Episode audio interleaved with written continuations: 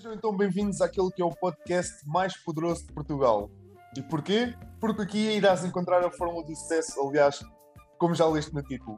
O meu nome é Ruben Marques e ao meu lado está Bruno Silva e seremos os teus dias nesta aventura em descoberta do que é realmente o sucesso. Para nos ajudar, ninguém melhor do que o nosso convidado de hoje, Bruno Azevedo. E Bruno, apresenta-nos então o nosso convidado. O Bruno tem experiência nacional e internacional, como referimos. A base de formação do Bruno é turismo. Já passou por grandes cadeias hoteleiras conhecidas e uma delas sendo diretor-geral do Hard Rock do Porto. Bruno, não sei se tens aqui alguma coisa a adicionar. Antes de mais, queria te agradecer por estares aqui no primeiro episódio. E se não tiveres nada a adicionar, podemos começar com a primeira pergunta, que é como é que tu defines o sucesso? E aqui abrir a conversa ao nosso episódio. Obrigado, Bruno. Efetivamente não tenho muito a adicionar. Uh, de facto, trabalho há cerca de 20 anos na hotelaria. A minha formação em turismo, tenho interesse nesta área um, da, da, hospitalidade já há bastante. Tenho trabalhado um pouco em todas as áreas da hospitalidade, desde hotéis, restaurantes, em Portugal como no estrangeiro. Um, essa pergunta é sempre bastante caricata, a questão de qual é a minha definição de sucesso, porque eu acho que a definição de sucesso vai ser sempre diferente para todos, dependendo dos objetivos que temos, dependendo da área em que estamos a referir-nos, estamos a referir-nos à vida profissional, estamos a referir-nos à vida pessoal, estamos a falar apenas de um, pequenos alcances que, que vamos tendo.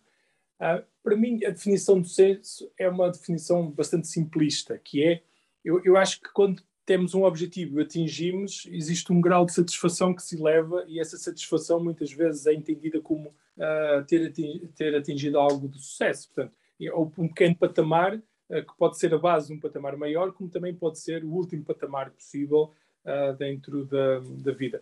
E ao longo da vida temos esses patamares. Quando estamos na escola, atingimos determinados níveis, dependendo do nosso grau de interesse, ou queremos ser o melhor aluno, ou queremos ser o aluno mais popular, ou queremos ser o aluno que mais consegue um, uh, trazer prémios para a escola, somos o aluno mais considerado mais, uh, mais inteligente, menos inteligente, ou então somos simplesmente um aluno mediano que passou e que para os objetivos individuais está mais do que certo.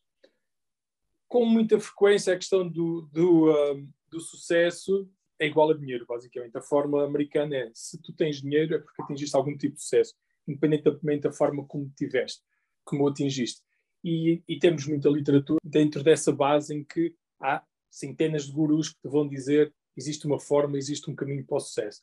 O que eu acho é que o sucesso não é matemático. Portanto, se fosse matemática era fácil existir uma fórmula, tu pegas e, e, e juntas uh, os elementos necessários para atingir o sucesso e, estarias lá. Uhum. Um, como não são matemáticos e como não têm uma, uma, uma, uma guia, uma fórmula, um, per si. É? Agora, o que é que eu acho?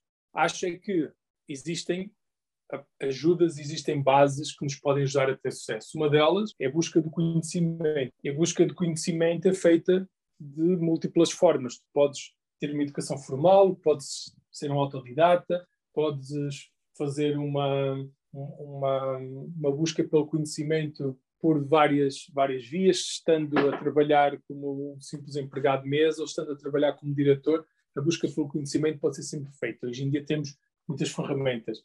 E o conhecimento ajuda com muita frequência a aproximação ao sucesso. E porquê? Porque parte também da, de, de, de, de, algum sucesso é saber reconhecer padrões, saber reconhecer oportunidades. As oportunidades não são mais do que pequenas relações entre um acontecimento e uma linha até no, espaço, algo que está a acontecer uh, naquele momento. E, portanto, a relação entre algo que está a acontecer naquele momento e, e, e, o, e o, espaço e o local é que podemos dizer: hum, está aqui uma oportunidade, deixa-me okay. fazer algo, deixa-me fazer uhum. algo que eu já conheça, algo que eu esteja treinado. E aí sim, uh, o conhecimento aproxima-nos bastante da possibilidade de virmos a ter uh, sucesso.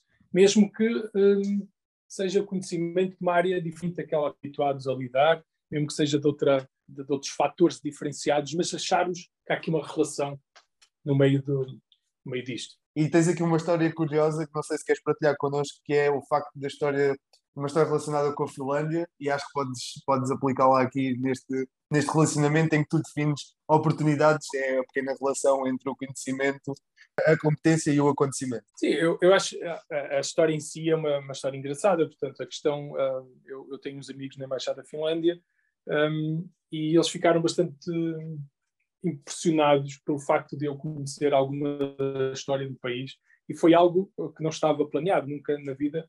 Uh, eu, um, eu não sou formado em História, nem nada disso, mas uma das minhas motivações intrínsecas é perceber história, perceber um pouco do, do que é que aconteceu no passado, porque eu olho para a, vida um, e olho para tudo que existe como se fosse um sistema, como se fosse um engenheiro olhar para um, para um problema. E o sistema tem elementos, tem interligações, tem relações entre eles, e o que acontece é que muitas vezes os padrões repetem-se ao longo da história.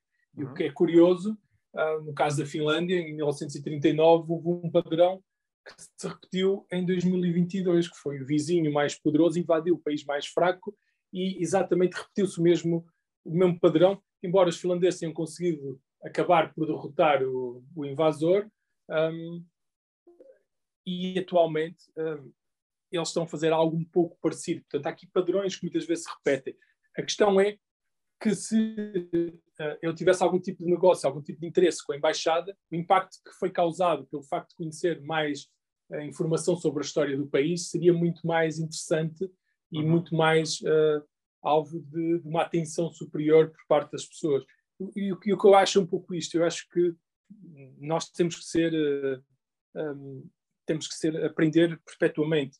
Eu não acredito que não se possa aprender, que não se possa estar a sempre a aprender. Não acredito que haja lugar para, para, para pessoas ainda uh, muito ignorantes na, na, neste, neste local.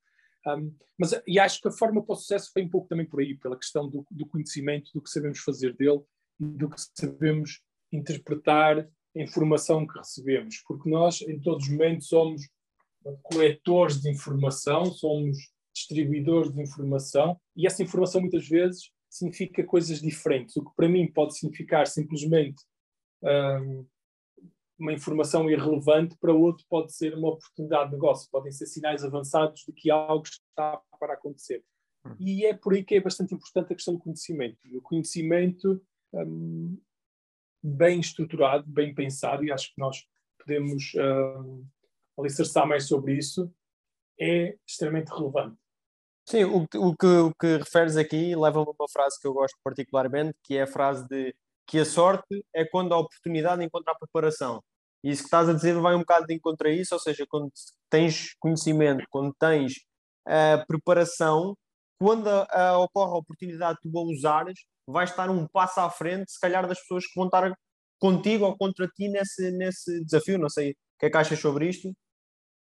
É exatamente isso, exatamente isso. Essa frase é extremamente importante e é a, a base disto, é, é, a forma como tu te organizas. O Dilber, uh, o, o, o, Scott Adams, melhor dizendo, o criador do Dilber, uh, ele tem uma frase que diz losers have goals, winners have systems. Basicamente, tu podes ser um objetivo, mas se não, não arranjares um sistema de como lá chegar, como atingir, muito dificilmente vais, um, vais conseguir atingir o objetivo. E a Sim. grande uh, o sucesso está muito dependente também de, do teu nível de conhecimento. Podes depois falar, estamos em Portugal, as pessoas gostam de adicionar mais coisas, ah, mas empenho, motivação, trabalho árduo, etc. Tudo isto é importante também. Isto é parte do, é parte do, pode-se fazer parte também de, de, do sucesso, mas não é um fator eliminatório, não é um fator de que sem trabalho árduo consigas atingir algo, porque nós temos visto uh, muita gente aplicar a famosa lei de Pareto dos 80-20, em que uhum. 80% dos resultados advém de 20% de esforço. Portanto, se nós tivermos um sistema, conseguimos canalizar eficientemente, sermos eficientes e eficazes, as duas coisas não são a mesma coisa. Eu posso uhum. estar a ser eficiente, a fazer algo muito errado uh, claro. e não sou eficaz. Uhum. E, portanto, há muitas histórias de pessoas que eram extremamente eficientes, mas os resultados não foram nada eficazes porque o que deu no final não foi exatamente a mesma coisa. E é extremamente importante esta, esta espécie de continuidade e, e de ligação uh, para o sucesso. Um, para muitas pessoas, sucesso pode ser, inclusive, uh, sobrevivência, ok? Há, há, há, há, povos em que conseguirem se manter e conseguirem ter o suficiente para si, para a sua família, já é considerado um sucesso.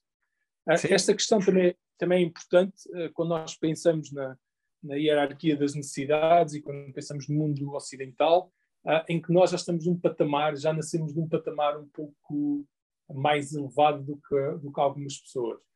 Um, e, portanto, enfim, a definição de sucesso será sempre muito volátil, embora a, a tendência será sempre para associar sucesso a, a, a uma carreira profissional um, que atingiu um nível de, de, reconhecimento público, através de prémios, através do reconhecimento de, de outras entidades, uh, ou uma carreira, uh, uh, ou atingiu, por exemplo, patamares, cargos, cargos de, de, de governação, atingiram o tipo de, de situações.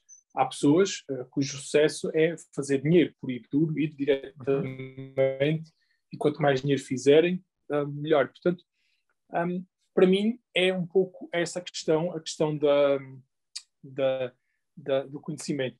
E, engraçado, conhecimento existe um, uma fórmula que, é, que vem num livro Homo Deus do, do Harari, em que ele diz que o conhecimento é igual à, à, tua, à tua sensibilidade e àquilo que às tuas experiências. E, portanto, Sim. o que, é que significa? Aquilo que tu experiencias, tudo aquilo que tu te envolves sim, e, e, tens uma envolvência superior e multiplicar pela, pela sensibilidade. E a sensibilidade são os pensamentos que, que, que te vão levantando. Mesma coisa de ir a um restaurante. Se tu ouvires falar de um restaurante conhecido, podes dizer: Tu conheces o restaurante?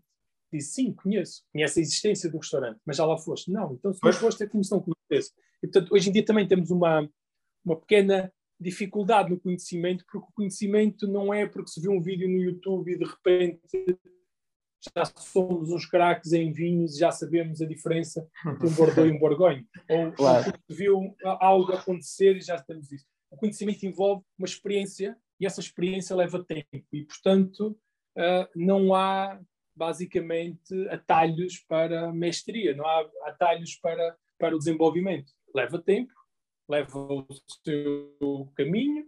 É difícil ou não, dependendo também da, do interesse, não é? do nível de envolvimento de cada um, porque há pessoas que gostam efetivamente da, de, do caminho, mais até do que o objetivo, e portanto é, é algo que também extremamente importante para se atingir conhecimento e efetivamente ter passado. Eu, por exemplo, um dos objetivos por qual sempre quis ir uh, trabalhar fora foi para poder também desafiar, porque uma coisa é estarmos em Portugal, em que falamos a nossa língua, estamos habituados a esse sistema, outra coisa é pegar no, no avião e ir dois anos para Timor, como fui, no meio de uma confusão enorme, e ser capaz de funcionalmente manter o hotel a funcionar com níveis de qualidade uh, e de faturações uh, iguais ou superiores àquelas que tu poderias ter em Portugal. Portanto, este, este desafio, ao fim de, um, de dois anos, é que tu podes dizer, bem, efetivamente já conheço o que é uh, fazer uma experiência destas num, num, ambiente bastante hostil, economicamente pouco, pouco desenvolvido e que tem este desafio.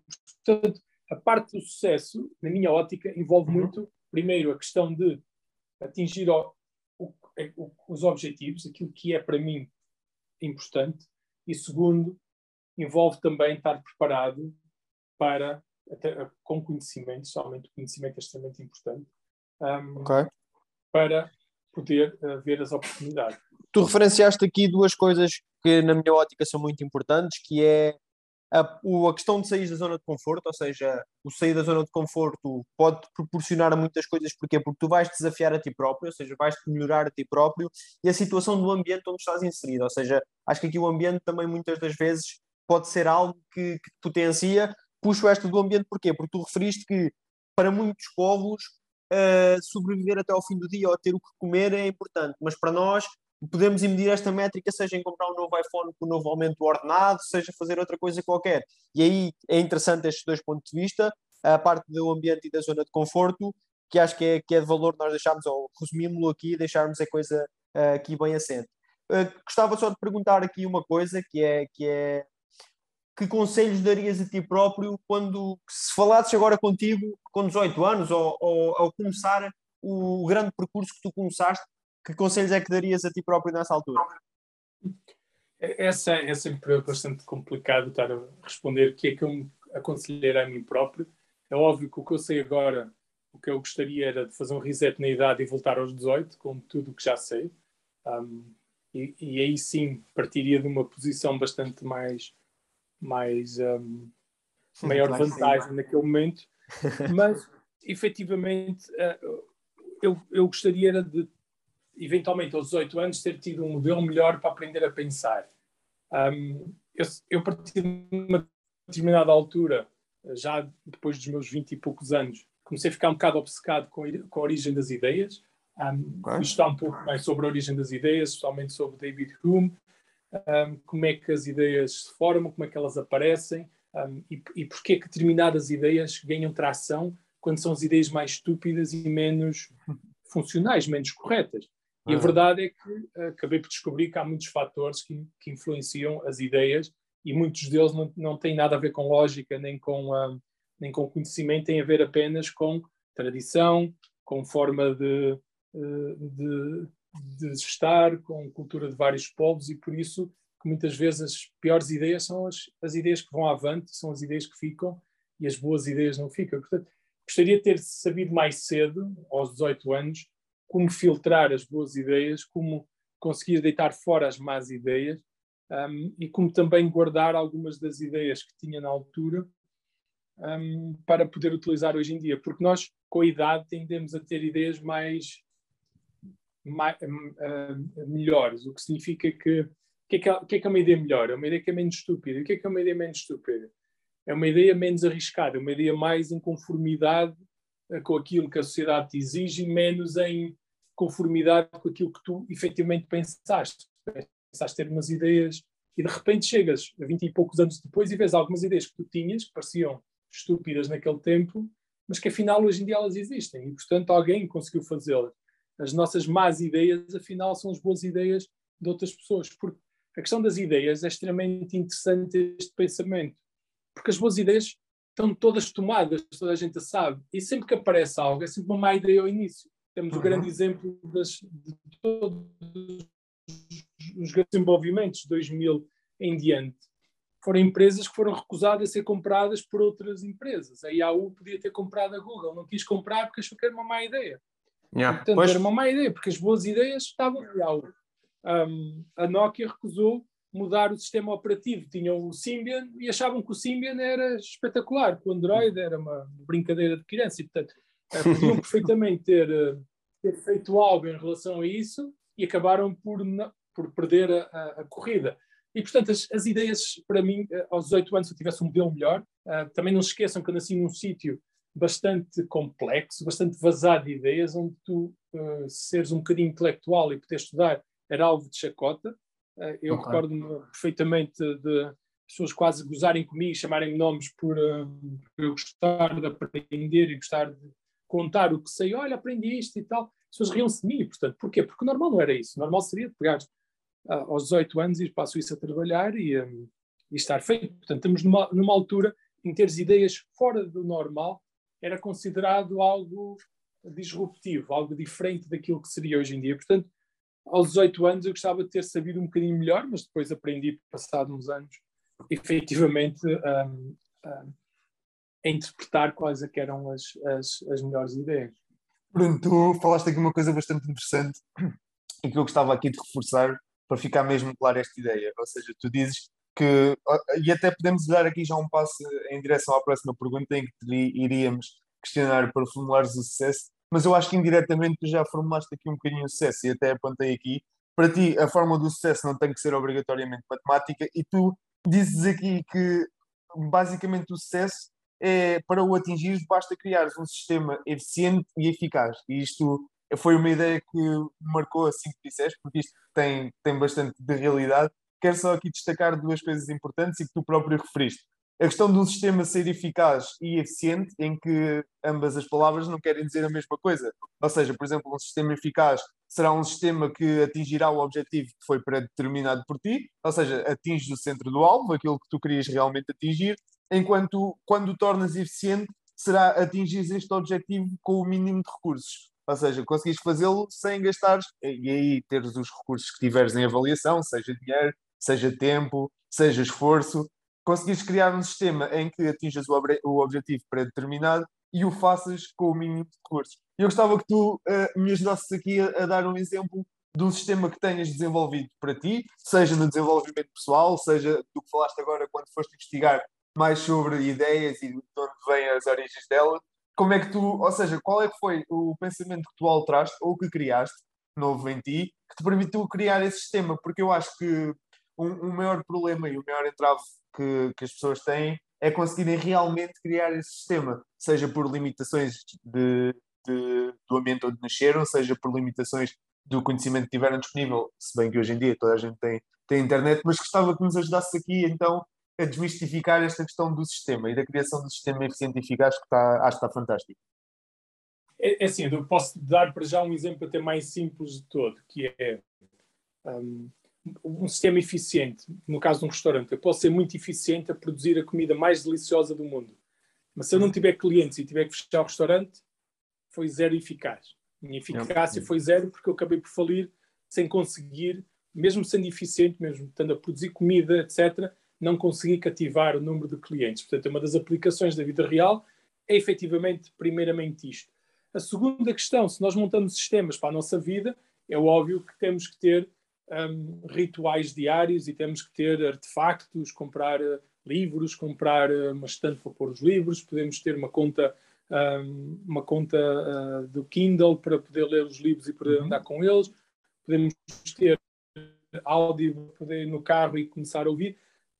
O que é que isso significa? Tudo, todos os locais onde eu pudesse começar e ocupar grande parte do meu tempo morto, ouvir coisas novas, ouvir livros, eu fui ocupando. Portanto, se eu fosse a conduzir de Lisboa para o Porto, ia ouvir um, um livro até uma determinada altura. Pois quando me cansasse, não forçava o livro pela cabeça adentro. O que faria, uhum. pagava e punha-me a pensar qualquer coisa. Ligava o, o, um, o rádio e punha-me a ouvir uhum. o que é que me apetecesse, ou então desligava.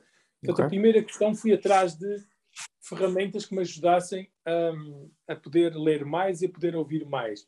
Depois também arranjei uma filosofia muito própria um, para, para, um, para funcionamento da minha vida. Portanto, andei à procura, nunca fui uma pessoa de cariz religioso, e o que uh, melhor, melhor, comigo foi a disciplina, uh, a filosofia estoica, em que é aceita em quatro, quatro princípios, uhum. sendo o princípio da coragem, o princípio da, da, da, da, da sabedoria também, o segundo princípio, o sentido da justiça, nós sermos justos em tudo que fazemos e pensarmos, e não é a justiça do, do que é que é legal e o que não é, aquilo que para nós é legal, portanto, basicamente olharmos uhum. para dentro de nós e vermos os nossos valores, e depois também sermos um pouco comedidos e uh, o quarto valor é, é, é, temperança, se podemos traduzir para português, temperança, ou sermos comedidos ou controlados e, portanto, não, não fazemos nada em excesso. Uh, uh, em relação a isso, portanto, arranjar um modelo, é uma espécie de um modelo operativo pelo qual eu penso sempre em valores próprios. E dia está muito na moda a questão de descoberta dos seus próprios valores, dos seus próprios princípios, há livros sobre isso. E, e, portanto, primeiro, sim senhor, à fonte da informação. Segundo, também, um modelo para tu operacionalizares. E terceiro, começar a pensar efetivamente o que é que as coisas são, mas efetivamente fazer o contrário. O que é que as coisas não são. Porque com muita frequência a, a, a informação quando vem ter connosco e o tratamento da informação é extremamente importante. Vocês são programadores, conhecem aquela frase que diz garbage in, garbage out. Portanto, se te entrar lixo para dentro do teu sistema, vai-te sair lixo. Tal e qual. Tal lado. e qual. Então, a, a, a, filtragem da informação é extremamente importante, porque nem toda a informação tem o mesmo valor um, em todo momento. Você se ler um livro, só 2% ou 3% ou 10% do livro é que vão ter informação extremamente relevante. Ela não vai ser... O resto é apoio que vai dar ao, ao livro. E, portanto, essa questão da, da, filtragem da informação tem a ver com a origem das ideias, tem a ver com tu pensares onde é que poderá vir aquilo historicamente, ou como é que a ideia é difundida, quem foi difusor. Um, depois, se nós, por exemplo, vocês uh, conhecem uh, o, tra o, trabalho em rede, existe um conceito do grau de centralidade, que é se a informação veio de um dos nódulos mais influentes ou menos influentes, se a centralidade daquele nódulo de onde veio é relevante, ou se é alguém lateralmente que está a dar a informação e que não tem essa importância uh, que deveria ter na distribuição da informação, que significa é isto, é que devemos escolher as nossas fontes de informação fidedignas e não de qualquer sítio que, que tenha uma, uma importância muito menor dentro da rede de distribuição da informação. E, portanto, obter a informação, perceber os seus usos diferenciados e atuar perante essa informação. Isto é extremamente importante. É uma, é uma, pode ser considerado uma soft skill. Conseguimos obter informação, por, por, primeiro, mas depois processá-la e saber o que é que ela pode fazer ou não. E o que é que muitas vezes ela é algo, mas ela não é outras coisas. Porque ela, muitas vezes o que acontece com a história de informação é que consumimos tanta informação e mal estamos a ouvir informação, já estamos a chegar a, um, a uma conclusão no nosso cérebro, imediatamente, do que é que ela é. E deixamos de ah, perceber o que é okay. que ela não deixa de ser, o que é que ela não está a sinalizar. Um, e, portanto, um, e depois uh, tudo o resto é também o quarto, acho a, o quarto, a quarta parte do, do modelo operativo do, do, sistema eficaz e eficiente é, efetiv, é efetivamente uh, lidar com pessoas parte também do sucesso ou insucesso tem a ver da forma como nós arquitetamos a colaboração com as, as partes interessadas no cumprimento do objetivo. Como é que isso pode ser? Aquilo que em inglês chamam stakeholders. Hoje, uhum. mais do que sermos nós apenas os, os elementos da, da, do sucesso, grande parte do sucesso hoje em dia é coletivo. É muito difícil, o sucesso individual é muito, muito difícil e muito muito pouco mensurável, basicamente. Grande parte dos projetos são desenvolver projetos coletivos com várias pessoas, em que nos, nos obriga a ter uma, uma flexibilidade maior em arquitetar também um pequeno modelo para, para colaborar. E há, há modelos, por exemplo, existe o modelo das cores, em que tu atribuis a cor a uma pessoa ou, ou a uma situação, e num dia, e, e para quê? Para relativizar, quando a pessoa vem irritada e diz, pronto, lá está o Bruno num dia, num dia vermelho. E pronto, imediatamente é muito mais fácil aceitares e conseguires um, ultrapassar todas as limitações uh, psicológicas que existem hoje em dia na, na, colaboração, porque se eu quero as coisas de uma forma, não é porque eu dou uma ordem que as coisas vão acontecer. exatamente. Uh, isso, isso, isso faz. Uh, uma das coisas que as pessoas às vezes acham, e que é muito curioso, é que imaginam que nos grandes projetos, uh, estava lá um fulano a mandar eh, com uma vara e dizia agora faz isto, agora faz aquilo, agora faz aquilo e de repente estava tudo feito. Esquecem-se grande parte dos, dos, dos, das grandes sucessos do ser humano foram coisas pequenas de pessoas muitas vezes improváveis dentro de uma grande equipa em que juntos conseguiram ter ideias Sim. brilhantes e o poder do coletivo conseguiu lá chegar. E portanto acho que a parte também de, de arquitetarmos a tal, um, a tal, a tal, o tal sistema poderá eh, ter a ver com essa questão uh, muito pragmática de, de tu uh, saberes lidar com seres humanos e que é uma característica que, por exemplo, os hoteleiros desenvolvem bastante por o seguinte, porque os hoteleiros lidam, o, o produto deles é vender sonhos de outras pessoas. E, e, e, nós temos que dizer, bem, você está com o sonho de estar aqui num hotel, cinco estrelas, com vista para o mar, nós temos isto, vamos lá ver como é que conseguimos um, que o seu sonho seja compatível com o produto que temos. E ao longo do processo estamos sempre a, a receber feedback e comunicação permanente e, portanto, temos muito desta, desta parte social, alguns, outros não terão, por isso é que também há sítios melhores e piores, enfim, e, um, e, temos essa, essa vantagem uh, de relacionamento um, e de forma diferenciada. Bruno, tenho agora aqui, pá, antes de mais, eh, gostava de, de, dar os parabéns pela capacidade de exposição que tens, porque tem estado a ser espetacular a forma como, como desmistificas muitos dos pontos.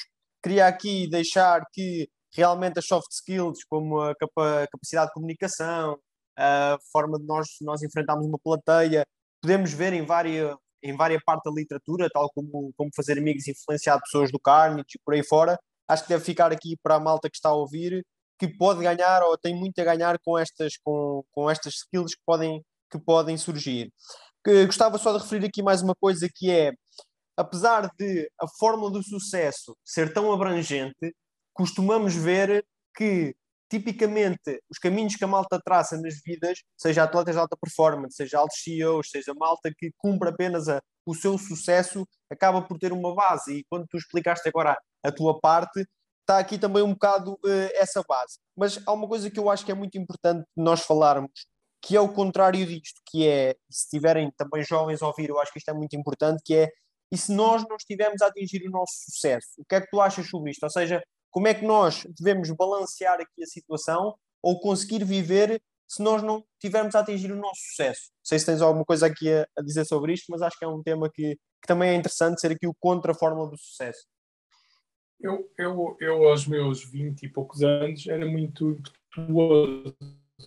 Queria tudo amanhã. Aquela questão do quanto é que tu queres, quer agora, e o que é que tu queres, quer tudo. E, e, e, de facto, muitas vezes, nós podemos ainda não ter o sucesso naquele momento. O, o sucesso, às vezes, avança a várias velocidades conforme as pessoas. Eu posso uh, ser muito rápido e ter chegado a uma posição de diretor em dois, três anos, enquanto que outras pessoas demoram sete ou oito. Um, acho que há um, há um tempo para todos, acho que devemos fazer uma autoanálise e perceber efetivamente se estamos tão fora ou, ou não, porque podemos, pode acontecer muitas coisas, podemos estar na atividade errada, podemos, hum, afinal, uh, ter-nos enganado e, uh, e, o caminho, estamos ali a, a, insistir num caminho que não, que não tem saída, uh, termos que estar a olhar outras alternativas e fazer uma pequena paragem, uma retirada tática para depois poder avançar por vários sítios há sempre muitas opções. Uh, desistir não, é, é, é, não é possível porque um, isto é um jogo infinito, entre aspas, entre, no, entre nós. É uma tensão permanente entre querermos algo e tentarmos atingi-la. Portanto, ou desistir, porque raramente as pessoas desistem de todo e raramente ficam apáticas e, e, e, e simplesmente deixam-se estar. A maior parte das vezes continuam, continuam, continuam. O problema é que muitas vezes são influenciadas por um, familiares, por outras pessoas, a ficarem na sua zona de conforto, conforme Bruno falou antes, em que efetivamente é mais confortável estar ali e depois perguntamos, mas porquê que eu não avanço? Porquê que as coisas não estão a acontecer? Porque há sítios que são mais rápidos, há, há atalhos, há tudo isso. Portanto, eu, eu acredito que cada um tem o seu tempo. Uhum. E depois também há outra questão, que há ideias que são demasiado novas, inovadoras para aquele momento. Uh, okay. Antes de aparecer o YouTube, existiam uma empresa exatamente igual ao YouTube. Qual foi o problema dessa empresa? Foi um problema tecnológico. A banda larga ainda não era, um, não existia. Uh, tu para fazeres um vídeo demorava uma eternidade e o que é que acontece? Eles tinham investido tudo o que tinham na, nesse novo programa e simplesmente falharam. O YouTube acertou porquê? Porque quando o YouTube foi lançado já existia banda larga e já permitia aos utilizadores facilmente utilizarem. Portanto, há muitas considerações que muitas vezes não têm a ver contigo, têm a ver com o momento em que tu estás, têm a ver com, com a, a, realidade. E é por isso que antes falávamos que é uma oportunidade, uma relação entre o espaço e o tempo. É naquele dia que está a acontecer aquilo. E, portanto, se tu é o timing certo. oportunidade, no timing certo, essa relação aí, extremamente importante. Um, e, e, com muita frequência sentimos-nos perdidos e achamos que estamos a ser eh, enganados. E porquê? Em, em psicologia, é uma coisa chamada o eu o eu narrativo e o, eu experienciador. O eu narrativo e o, o eu experienciador são dois tipos de eus muito complicados que se lutam. Portanto, o eu narrativo conta-me a mim as histórias mais fabulosas. Digo-me a mim, bem, eu sou um profissional de, de, de puta madre, como se dizia em espanhol, sou o melhor que existe, etc. Mas depois, na realidade, o meu output e aquilo que eu dou, o experienciador, a experiência, talvez não seja essa. E às vezes há uma dissonância, está agora muito na moda a ideia da dissonância entre realmente aquilo que nós achamos nós e realmente o patamar onde estamos. E isto às vezes é importante obter um feedback positivo, obter o feedback dos colegas, obter um feedback real. Um, que é uma coisa que, por exemplo, nas sociedades anglo-saxónicas eles são muito vorazes em dar esse feedback, mas em Portugal temos uma dificuldade imensa em aceitar feedback. Portanto, com alguma frequência também, o patamar onde nós estamos onde nós achamos que estar não é aquele onde nós realmente estamos. Se isso, será, isso será por orgulho, Bruno? Muitas das vezes?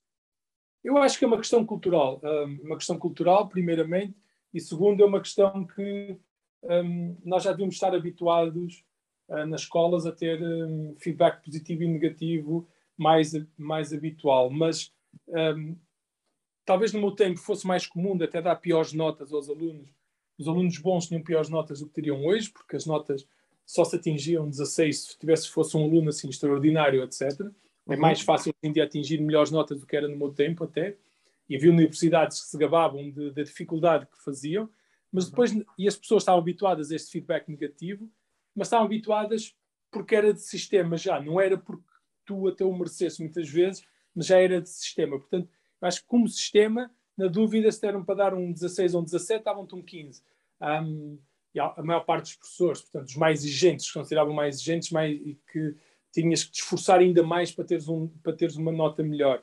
Uh, e não, não personalizado. Eu acho que não era essa personalização.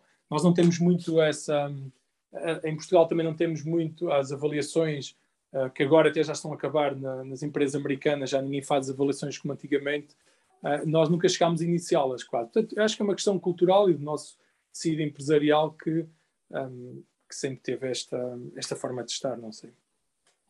Sim, e achas que, que isto também é interessante porque ah, vivemos hoje em dia, acho que atualmente, numa, numa sociedade em que queremos o prazer rápido, seja ele qual for, seja pegar no telefone e vermos um, um carro no Insta, seja ver nos relógios, seja rapidamente vermos isto, ter alguma informação, e achas que isso de alguma forma veio colocar dificuldade ou falando aqui no balanceamento entre recursos que antigamente eram mais difíceis de obter, tinhas que dirigir uma biblioteca, tinhas que dirigir uh, a algo que te proporcionasse isso e podias não ter esses recursos, mas achas que esta distração contínua que, que nós, ou o pessoal ainda mais jovens, que, que eu e o Ruben, por exemplo, uh, que para te, para, o que eu quero dizer é, para te sobressaíres, quem queira sobressair e obter sucesso, seja isso o que for, ainda tem aqui um dever mais acrescido para controlar esta oferta rápida de, de tanto, de tanta provocação uh, boa, boa, chamemos assim, rápida. Uh, achas?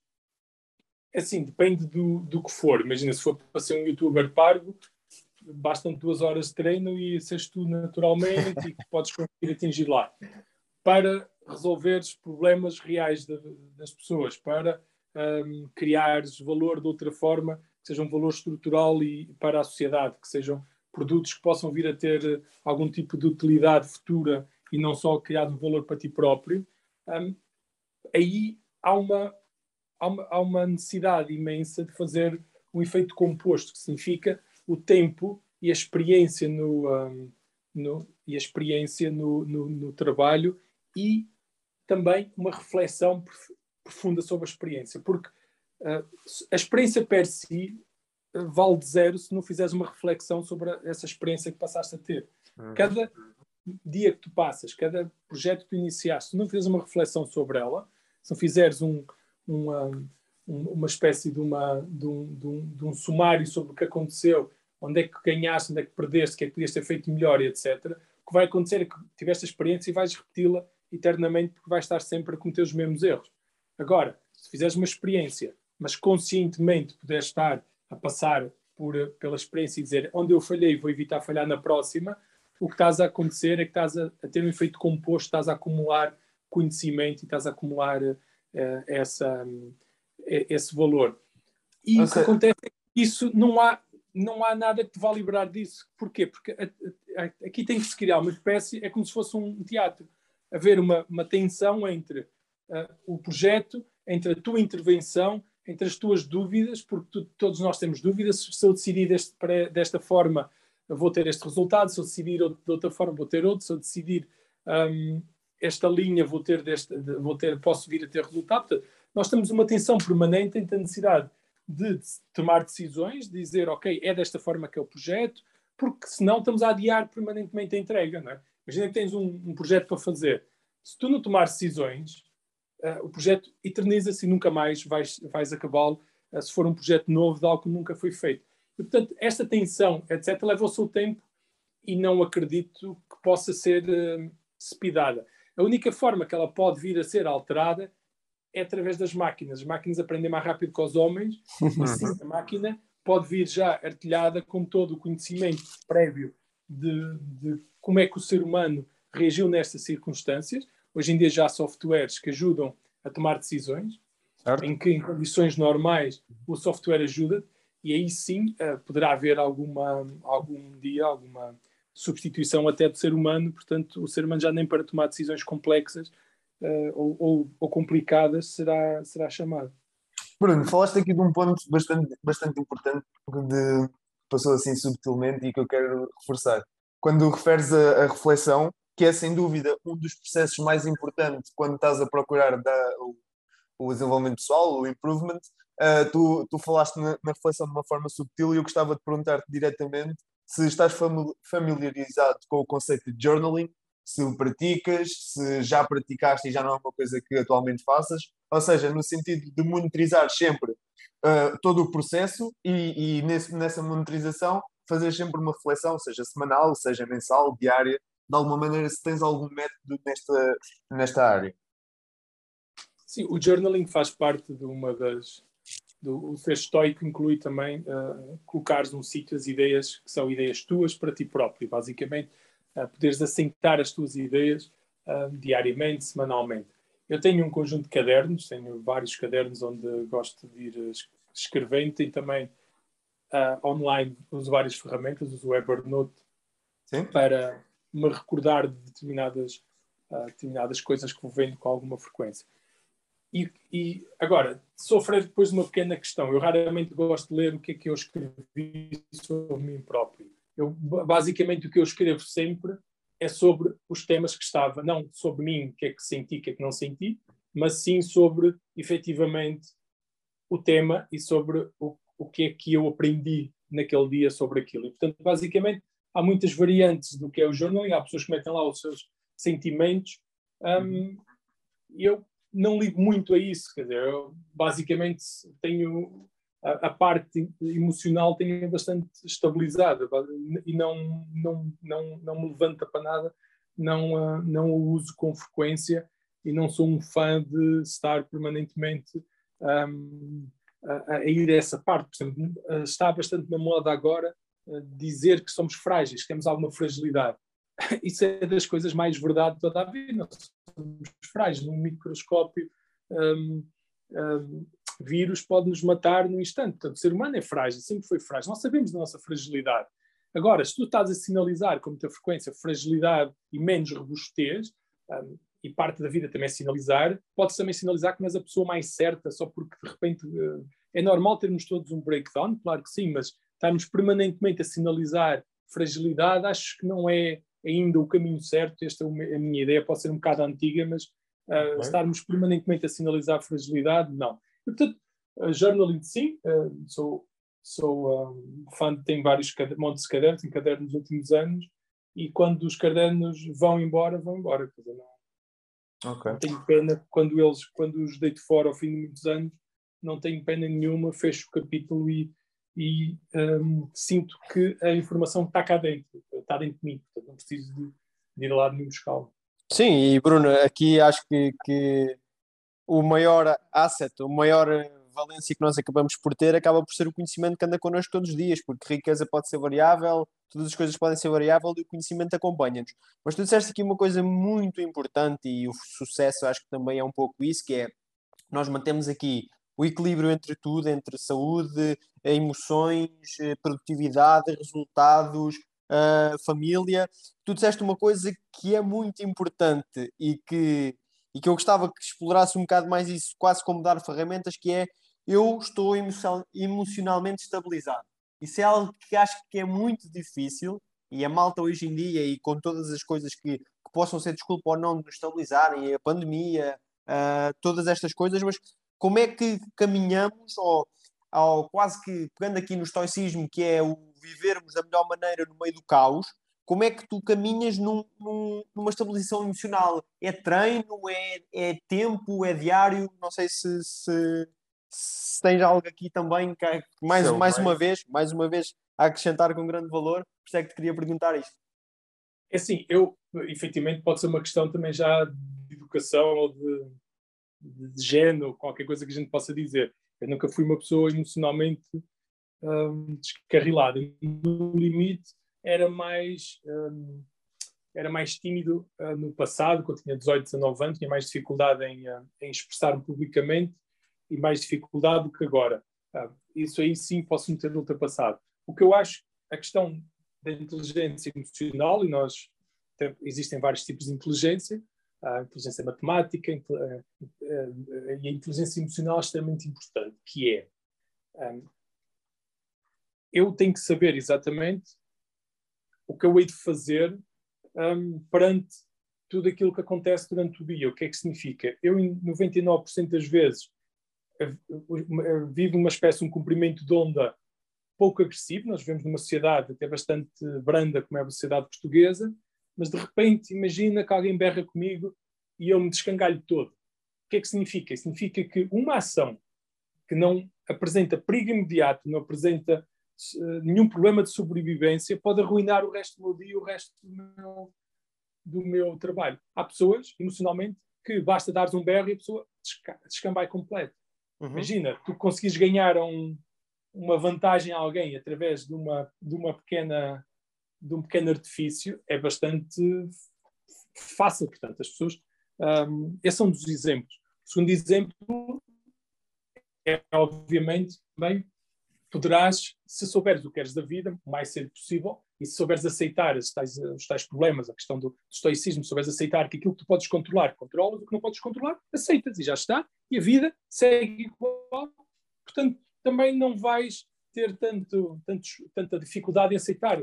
Se andas de moto ou se andas de bicicleta e de repente passas a andar de carro, mas depois voltas a andar com a moto e voltas a andar com a bicicleta. Se aceitares a mesma forma, muito mais facilmente vais poder enfrentar os desafios.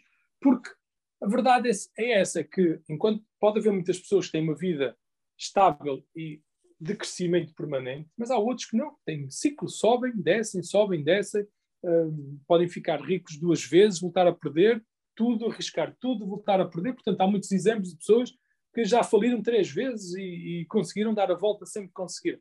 Portanto, e há outros que mal tiveram o primeiro, primeiro sobressalto e automaticamente caíram emocionalmente. É extremamente importante para o sucesso também uma qualidade um, emocional uh, bastante um, hoje em dia a palavra resiliente, eu não gosto muito de resiliente, acho que robustez é melhor que resiliência, porque resiliência pressupõe tu te queimes e voltas a, a, a regenerar, enquanto que robustez significa que aguentaste o tranco, como se diz, e, uh, e seguiste para a frente.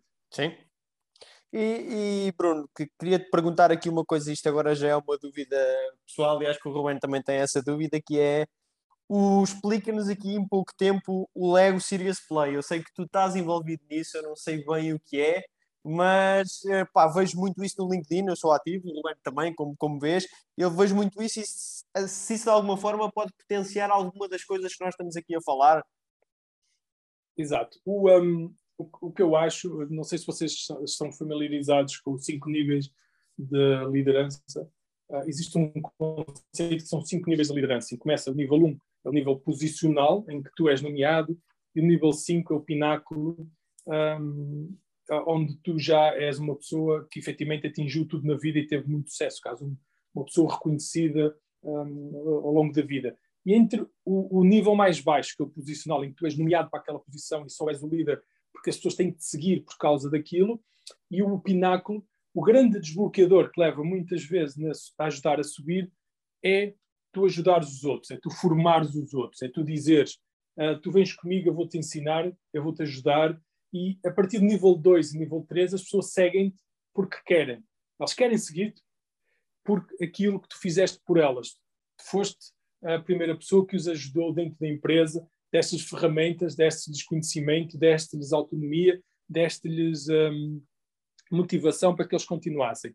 E a grande questão do Lego, o Lego é uma ferramenta de formação e é uma ferramenta de facilitação. O que o Lego faz é ser um desbloqueador uh, na facilitação de ideias. O que é que isso significa? Imagina que estamos, uh, um grupo está à procura de um, descobrir um, quais é que são os elementos que têm em comum. Então, o Lego o que faz é um construtivismo, constru, uh, bem, faz uma construção e tu dás elementos a essa construção. Tu começas a construir. Nós adoramos fazer coisas com os Legos, adoramos fazer todo tipo de pequenas construções, e a partir daí começamos a dizer: bem, olha, esta torre representa uh, a energia que nós, uh, que nós queremos atingir, ou representa uh, o facto de queremos ser um farol na nossa indústria, ou uhum. começas a dar valores representativos àquela construção que tu vais fazendo. E depois vais juntando com os teus colegas até que no fim vais ter ali um, um, um, um um corpo central de ideias que são ideias coletivas e uh, todas as construções em conjunto formam aquilo que, que se poderia chamar o, uh, um landscape comum, que é elementos meus, elementos de cada um, toda a gente aporta para a construção final. Portanto, são pequenas construções individuais e que depois levam para uma construção final. A facilitação tradicional é feita por exemplo, brainstorming é uma facilitação normal e uh, tradicional, em que tu apontas nos post-its ou vais colocando, vais fazendo uma parte visual. O Lego, ao ter a parte da construção, ao poder juntar as mãos com o cérebro e com as ideias e etc., uh, facilita muito mais. Portanto, basicamente, não é nada mais, nada menos do que mais uma ferramenta de facilitação e que eu sou bastante fã e sou uh, certificado como facilitador. E que também me ajudou bastante a poder perceber um pouco um, a importância também da, do desenvolvimento pessoal e coletivo dentro das equipas. Bruno, fantástico. Por acaso não estava familiarizado com esta. Realmente a palavra familiarizado não é, não é fácil de, de, de dizer. Não, não, tá, não conhecia, não, não conhecia este, este conceito, nem eu nem o Bruno, e realmente isso tinha eh, tinha-nos provocado alguma, alguma, algum interesse, porque realmente já vimos tantas vezes isso no, no feed do LinkedIn, que é principalmente a, a principal rede social onde, onde encontramos esse tipo de informação. E, e, foi a tua explicação, mais uma vez, como já temos desde o início deste episódio, foi fantástica.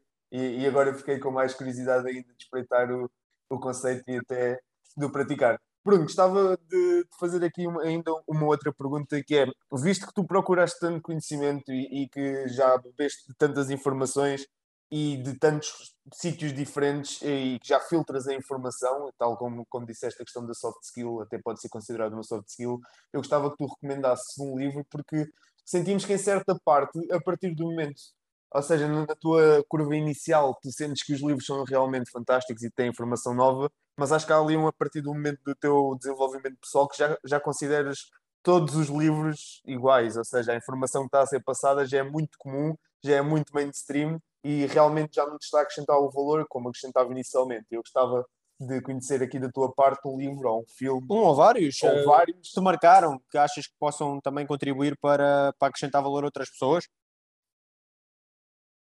É, é assim, eu, um, de facto, a questão dos livros para mim é extremamente importante porque hum, acho que o livro acaba por ser um sítio onde a informação está compactada e o livro tem, tem montes de ideias hum, relevantes, especialmente livros sobre ideias.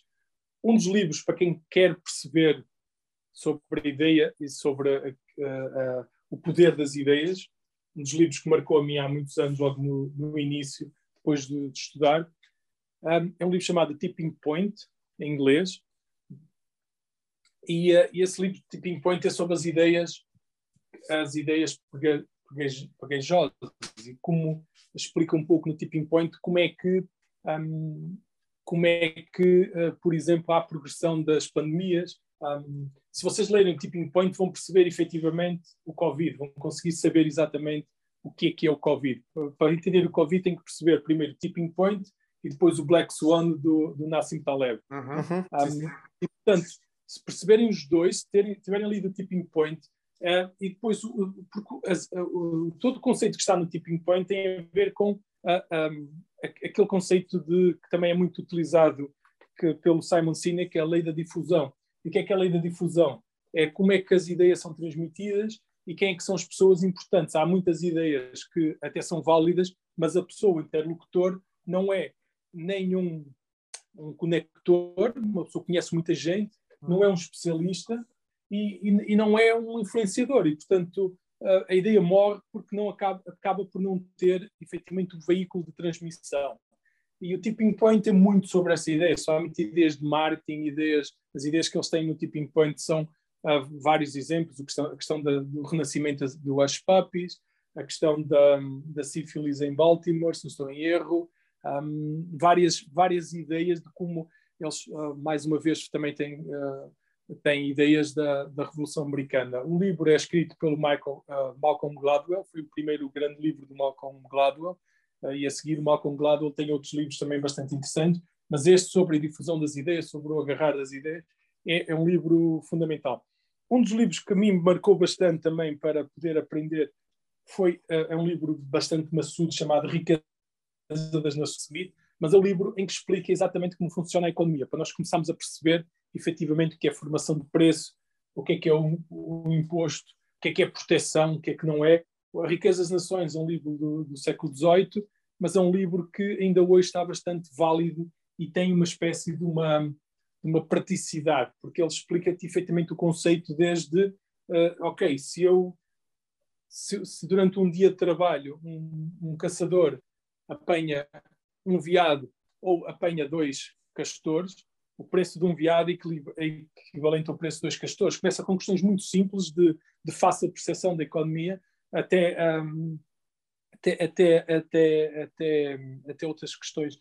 Um, a nível de pensamento e nível de, de, tentar perceber, existe um livro que eu gosto, é um livro de criança chamado Siddhartha, do Herman Hesse, mas é um livro que tem ideias filosóficas muito interessantes, somente lá está, de, de, pelo menos na, para mim tem bastante valor.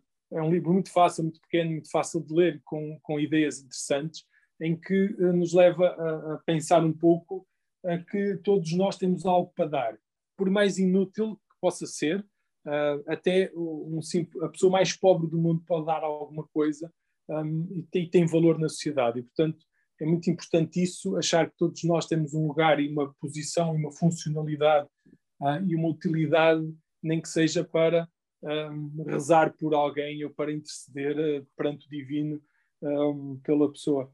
A nível de filmes, e, e, e, e, melhor, a nível de livros, só-me aqui a lembrar de outro, que é, que é um livro do Daniel Kahneman, chamado Pensar Devagar, Pensar Depressa e Devagar, se não estou em erro, a tradução para português, uhum. em inglês, eu li o livro em inglês, é Thinking Fast and Slow, é e o que, é que, o que é que ele tem a ver, o que é que ele pensa é efetivamente os tais limitações do nosso pensamento. Um, ele, uh, se nós pensarmos muito rápido, nós já estamos previamente programados, isto é uma outra disciplina que é a programação da linguística, nós estamos pré-programados para dar respostas automáticas a determinados problemas e que muitas vezes essas pré essas pré-programações uh, são utilizadas contra nós, empresas de marketing utilizam-nas contra nós para conseguirem o que querem e também para o nosso descrédito, para o nosso problema também pode acontecer isso. A, a nível de, de, filmes, há um filme que para mim, uh, mesmo a nível daquilo que pode ser sucesso ou objetivo, que é bastante particular, como eu gosto de história, nesse caso na história e ficção científica, que é o 2001 Odisseia no Espaço. E porquê que o 2001 Odisseia no Espaço para mim é, um, é, um, é importante? Primeiro que introduz um conceito de desenvolvimento humano, ele começa com uma parte introdutória em que estão lá os, os hominídeos um, numa, numa, numa, numa socialização. Depois introduz a ideia de que haverá vida extraterrestre terão trazido uma sonda para ver como é que nós funcionávamos e terão também introduzido a ideia de que eles foram os responsáveis por fazer pequenas melhorias na nossa forma de pensar e que ao longo dos milénios nós fomos olhando para um problema e fomos vendo uma, uma solução. Dou-vos um, um, exemplo muito clássico disto tudo, que é, há quantos anos é que existem as malas de viagem? Há, há muito? Há, há quantos anos é que está inventada a roda? Há quantos Muito? anos é que as malas com rodas são preponderantes no mercado? Eu vou-vos dar um exemplo. Eu sou um bocadinho mais velho que vocês. Eu ainda me lembro de ir, de ir comprar malas para viajar e metade das malas disponíveis ainda serem das antigas. Sem rodas, né? quando dizes antigas é sem 20, rodas. Há 20 anos, metade de todo o, todo o arsenal disponível era sem rodas. Ok? okay? Portanto, agora pense neste conceito a Associação de Ideias, há quantos anos é que estava aqui era mais do que factual que se tu metesse rodas numa mala aquilo ia funcionar. E no entanto, no entanto, até há muito pouco tempo uh, não era tão preponderante quanto é hoje. E portanto nós acharmos que uh, é uma ideia, há muita coisa ainda por descobrir, há muitas ideias que não se juntam. E portanto esta questão de 2001 de ser no espaço que explora um pouco os limites do ser humano, da inteligência artificial, o caso da máquina começar a dominar o homem, é, é dos, dos, filmes mais antigos, mas é para mim o, o, fundador de toda esta, toda esta ciência que vem a seguir, em que do relacionamento humano e a máquina como apoiante.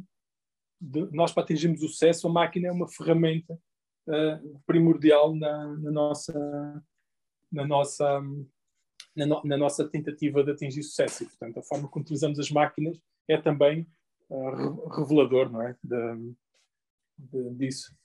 Bruno, e tu, tu agora pá, introduziste aqui um tema cinco estrelas, nunca tinha pensado nisto. E aumentas aqui uma coisa que é muitas das vezes a malta pensa que já não há nada para se fazer ou para inventar ou, ou que vai tarde e pá, e olha, obrigado, não conhecia mesmo esta, mesmo esta abordagem e acho essencial. E aqui colo coloco outra questão que é uh, tu achas que em termos de, de perfil e de reinvenção uh, um, o perfil das pessoas faz com que possam estar predispostas ao sucesso ou, ou que de alguma forma ele se consiga construir. Pergunto isto porquê? Porque nós hoje em dia seguimos muitos líderes que são mediáticos, por exemplo, Elon Musk e, e líderes que, que possam ou não ser pessoas sucedidas em determinadas áreas de atuação, mas que com a parte mediática acabem por vir mais à ribalta e as pessoas pensam, ok, eu não sou mediático como Elon Musk, eu nunca vou conseguir ter sucesso, ou eu não sou não sou mediático como outro como Zuckerberg, como o Zuckerberg ou outras coisas quaisquer. O que eu quero perguntar aqui é a, a malta muitas das vezes perde a tal de robustez e resiliência pelo caminho porque pensa que ok, eu não chego lá, ok, não há oportunidade para mim, ok, não há aqui nada a inventar. O que é que tu, tu, tu qual é a tua opinião sobre isto? Eu acho que é assim, a questão do, do seguirmos um, de sermos fãs de, de líderes e etc tem, tem só um risco, porque é por o seguinte, porque se tu reparares, nunca nenhum deles te ensina quase nada. Eles apenas, a maior parte, apenas faz qualquer coisa e nós aplaudimos. Okay. Mas nós só, fomos, só somos fãs deles na parte final do, do processo. Significa, quando eles estavam a montar as empresas, quando eles estavam a desenvolver, quando eles estavam a ter as tais dúvidas existenciais, quando estavam naquela tensão entre um, se é agora, se é para o ano, quando estavam naqueles problemas nós não acompanhamos isso. Portanto, todo esse conhecimento está todo perdido.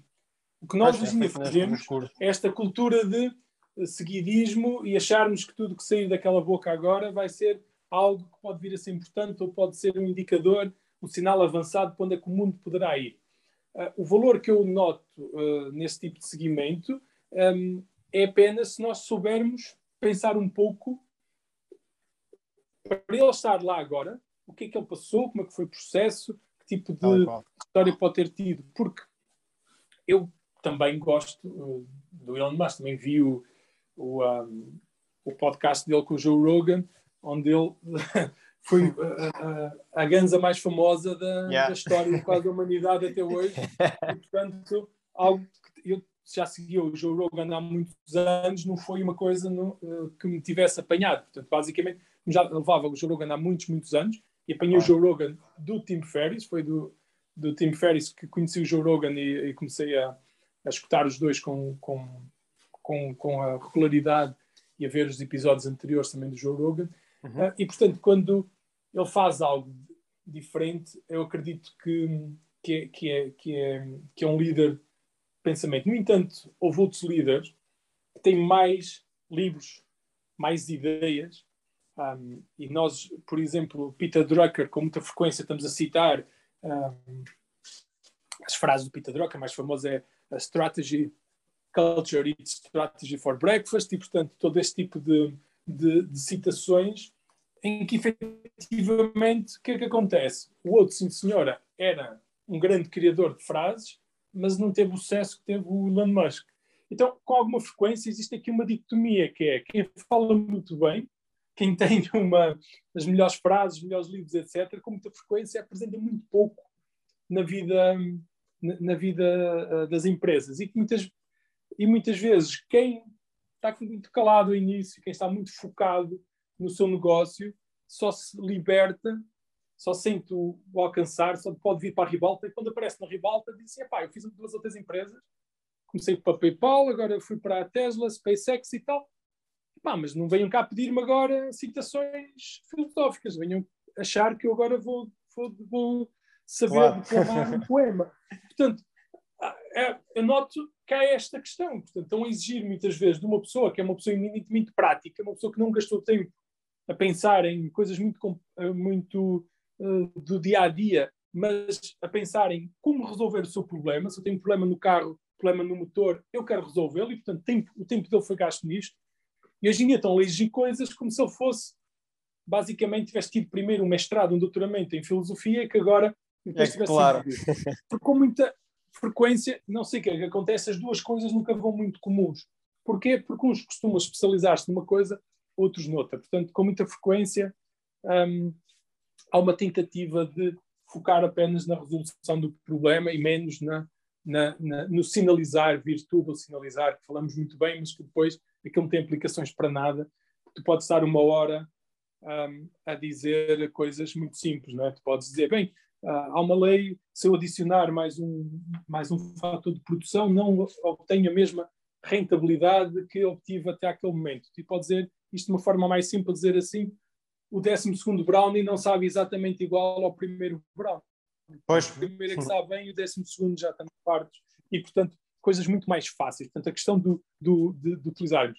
Acho que o Elon Musk, Zuckerberg, têm que ser consumidos com moderação. Essa é a minha opinião. Okay? Estou a dizer isto tudo para dizer, com moderação, saber exatamente o que é que eles significam uhum. uh, e não estar a querer dar mais do que ele realmente, nem sequer ele diz o que é, ele nem sequer diz que é intelectual. Ele, efetivamente, toda a vida dele está-se a vender uma coisa, as pessoas esperam. Ele é um doer. Tiveste, é um, um exemplo, tiveste um exemplo clássico com a questão do teletrabalho. Ele disse para a empresa dele, aqui não, e de repente parece que o mundo todo, então, Ilan, então estás a dizer que não? Ele, não deu um ditam para o mundo todo, ele deu um ditam para a empresa dele. Diz, na minha empresa, queres trabalhar, vens para o escritório. Não queres, pá, meu amigo. E está no direito dele, a empresa é dele. Claro que sim. Yeah. E inclusive... E de repente toda a gente assumiu aquilo como se fosse um problema do mundo. Quer dizer, tu dizes, pá, haver pessoas a, a, a, nos, nos, jornais portugueses a fazerem cartas abertas a dizer caro senhor Ilon, você está errado, tipo, pensar, vocês estão, é paros todos. Porque a vossa vida é vender este tipo de ideias. O homem nunca disse nada disso. Ele disse, na minha empresa, é assim, quem quiser, está cá, bem trabalhar. Uh, acho que é um direito dele e não é... Uh, e, portanto, nós, nós é que já assumimos que quando Ilon fala, fala para o mundo todo. Yeah. Yeah. Bruno, acho que acho que passou rapidamente aqui uma hora de conversa, foi, foi, foi cinco estrelas. Uh, não tenho, não tenho, não tinha mais expectativas do que isto para o primeiro episódio. Passámos aqui em várias fases. Fizemos uma coisa que eu queria, que era trazer este tipo de conteúdo, este tipo de conversa, este tipo de análise, que não é fácil obtê-lo no dia a dia, temos que ter um target de pessoas muito focado. Uh, dou também aqui a palavra ao Ruben, não sei se tens aqui alguma coisa a dizer. Uh, Bruno, tu acabaste de arranjar foi que isto foi a primeira e não a última vez que vais ter que cá muito mais vezes, porque tu deste-nos aqui, tanto a nós como a quem está a ouvir, uma lição de pontos fundamentais. Fizeste aqui uma compilação fantástica. Bruno. Acho que nós navegámos muito, fugimos aqui muita, muitas coisas, mas pronto. Mas a questão ah. também do sucesso é tão abrangente, é tão, tão grande que é, é isso, é muito difícil. É isso. Isto permite, permite abordar qualquer tema daqueles que abordaste. Eu acho que não fugiste assim tanto porque tudo o que falaste está diretamente relacionado com o tema que nos propusemos aqui neste podcast a abordar e não poderia estar mais satisfeito com, com o resultado sim, final. Sim, fomos a soft skills, fomos a muita coisa que é realmente importante nesta jornada do sucesso, chamemos-lhe assim, mas que fomos à parte emocional, que eu não tinha pensado nada sobre isso e, e surgiu, pá, e acho que são tudo coisas muito importantes e o que o Roberto disse é verdade, é vamos te querer aqui mais algumas vezes porque isto não está tudo falado e tu é consegues responder de uma forma eficaz e eficiente a todas as perguntas e dar aqui uma abertura que pelo menos eu não a tenho, penso que o Ruben também não, e, mas não, pronto, e neste episódio não deixando alongar muito, queríamos então agradecer-te mais uma vez e, e esperamos-te para, para, para as próximas. Obrigado eu por me terem convidado e até uma próxima então. Obrigado também a todos aqueles que estão a ouvir. Encontramos então no próximo episódio. Fiquem bem.